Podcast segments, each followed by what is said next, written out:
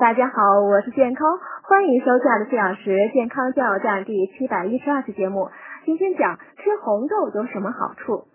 李时珍把红豆称之为心之谷，它性情偏凉，味甘，含有蛋白质、糖类、脂肪、膳食纤维、维生素 B 群、维 E、钾、钙、铁、磷、锌等营养素。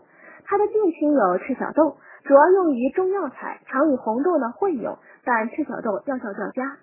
红豆能促进心脏血管的活化，有怕冷、低血压、容易疲倦等现象的人呢，常吃红豆可改善这些不适的现象。